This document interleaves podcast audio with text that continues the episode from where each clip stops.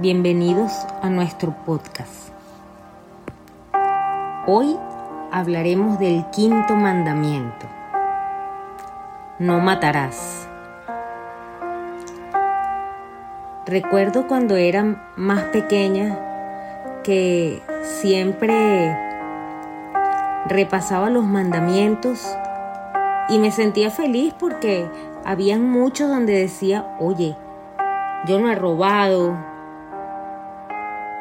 yo no he mentido y yo no he matado. Y era una felicidad para mí saber que, que eran cosas que quizás nunca en mi vida iba a hacer. Pero para sorpresa mía y enseñanza de Jesús, leyendo profundamente Mateo 5, de 21 al 26, que dice, cuando Jesús explicaba a la multitud sobre los mandamientos, les decía, oísteis que fue dicho a los antiguos, no matarás porque cualquiera que mate será culpable de juicio. Pero yo os digo que cualquiera que se enoje contra su hermano será reo ante el tribunal. El que dice a su hermano estúpido será responsable ante el consejo. Quien le dice tonto será culpado con el fuego del infierno. Con esta declaración de Jesús, el mandamiento no matarás se convierte en un mandamiento ilimitado y cubre todas las relaciones humanas.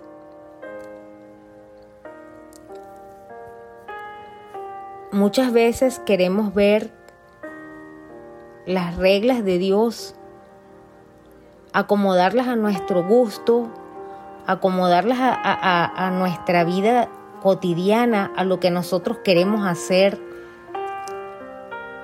pero Jesús nos invita a conocerle leyendo su palabra. Y cuando leemos estos, estos pasajes nos damos cuenta que el no matarás que Jesús nos dio no es un no matarás físico. Porque en este, en este pasaje de Mateo 5:21, no solamente es el físico, porque él dice, añado a esto. O sea, el físico sí, sí está mal, pero además de eso, él añade todo lo que tengas contra tu hermano.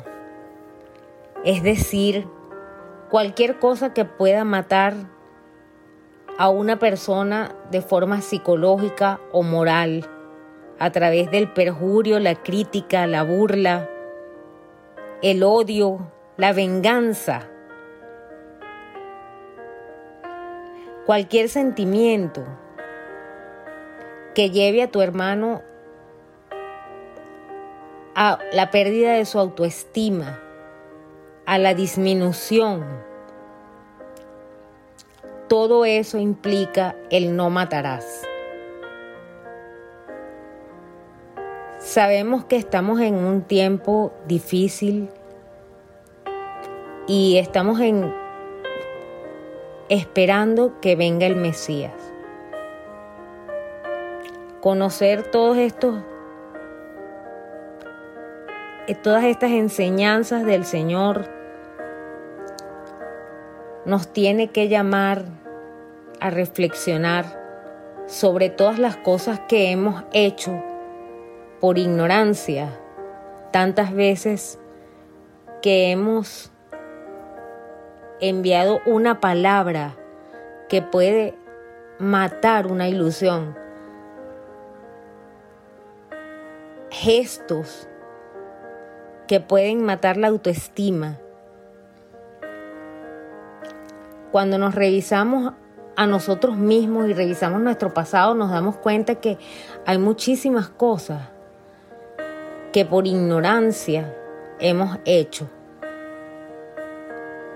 y por las que debemos primero arrepentirnos y pedirle perdón a Dios de corazón para no volverlas a repetir, no volverlas a hacer y poder cumplir a cabalidad cada uno de los mandamientos que Jesús nos dio para tener una mejor vida en la tierra y para parecernos más a Él.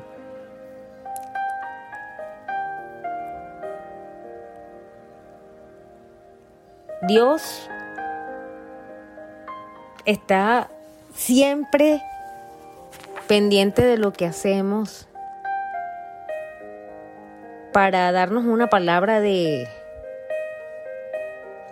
de atención, para hacernos un llamado de atención.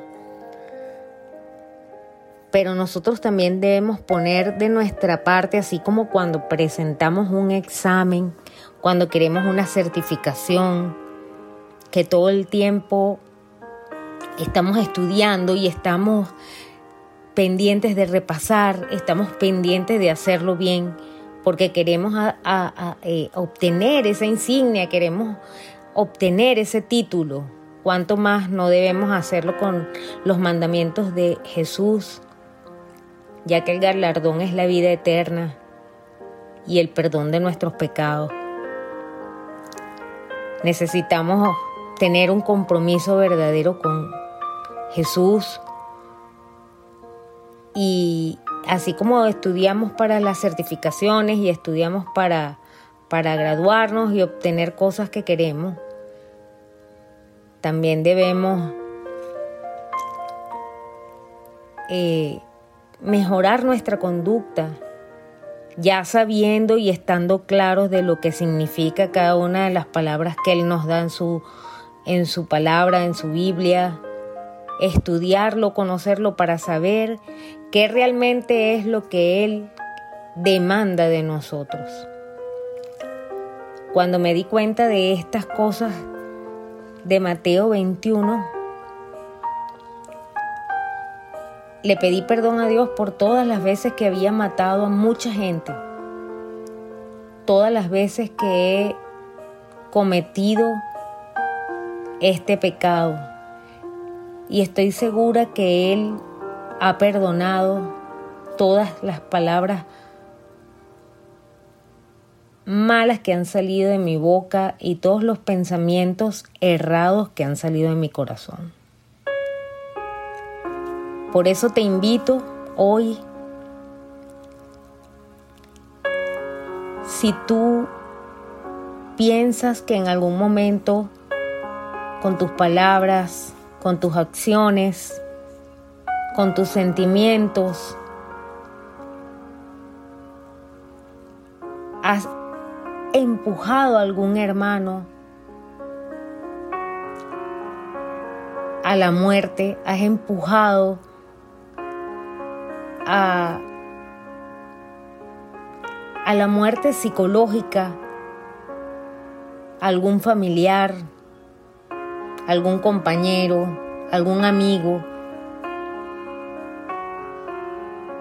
como lo dice la palabra, antes de ofrecerle a Dios una ofrenda, antes de ofrecerle a Dios un sacrificio, debes reconciliarte con esa persona, debes pedirle perdón porque así lo demanda la palabra. Dice que antes de, entregarle algo a Cristo, un ayuno o cualquier cosa, algo que uno le quiere dar a Dios, pero si no, es, si no está bien con su hermano o si sabe que ha causado alguna incomodidad en alguien y esa persona tiene resentimientos, primero hay que pedirle perdón a esa persona. Primero hay que reconciliarse con esa persona, porque para Dios esa es la verdadera ofrenda. Amar al prójimo. Porque nosotros vinimos a este mundo a servir como Él vino a servir. Si quieres saber más de la palabra de Cristo, si aún no le conoces como quieres hacerlo, puedes repetir esta oración conmigo. Señor Jesús, me arrepiento de todo mi pasado, me arrepiento de todas las cosas que haya hecho en la ignorancia de ti, me arrepiento de mis palabras y mis acciones que han dañado a mi prójimo y te pido perdón por todos estos pecados.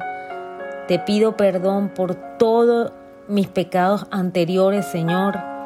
Te entrego mi vida y te acepto como mi Señor y mi Salvador personal. Y de ahora en adelante me voy a dedicar a conocerte, a saber de ti y aprender de tu palabra en el nombre de Jesús. Amén.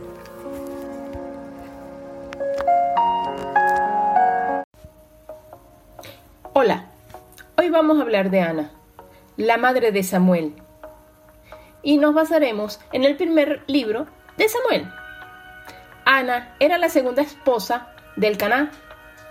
Ella era estéril, no podía tener hijos, mientras que la otra esposa sí tenía hijos. El esposo de Ana igual la amaba y le decía que si el amor de él no era suficiente, que por qué quería tener un hijo. Pero Ana igual le pedía a Dios un hijo. Ella estaba triste y quería tener un hijo. A lo largo de la historia de Primera de Samuel, vemos la devoción de Ana a Dios Ana no perdió la esperanza en su angustia, a pesar de que el tiempo pasaba. Mantuvo su fe. Es un ejemplo que no debemos perder la esperanza de las peticiones que realizamos a Dios. Otra enseñanza de la historia la vemos en Primera de Samuel 13, donde Eli, el sacerdote, al ver que Ana estaba orando en voz baja, pensó que estaba borracha. Nosotros a los ojos de los demás podemos parecer borrachos o locos a realizar nuestra petición, pero hay que seguir con la esperanza que Dios nos dará lo mejor. Ana ofreció que su hijo sería para servir a Dios durante toda su vida. Vemos que Dios respondió la petición de Ana no solamente con un hijo, sino con cinco más de los que ella pidió. Espero que la historia de Ana te haya animado a mantener una esperanza en tu corazón mientras estemos aquí en la tierra todos los dolores, la espera y las oraciones que no tengamos respuesta aún, mantengamos nuestra fe y nuestra esperanza. Muchas gracias y hasta el próximo sábado.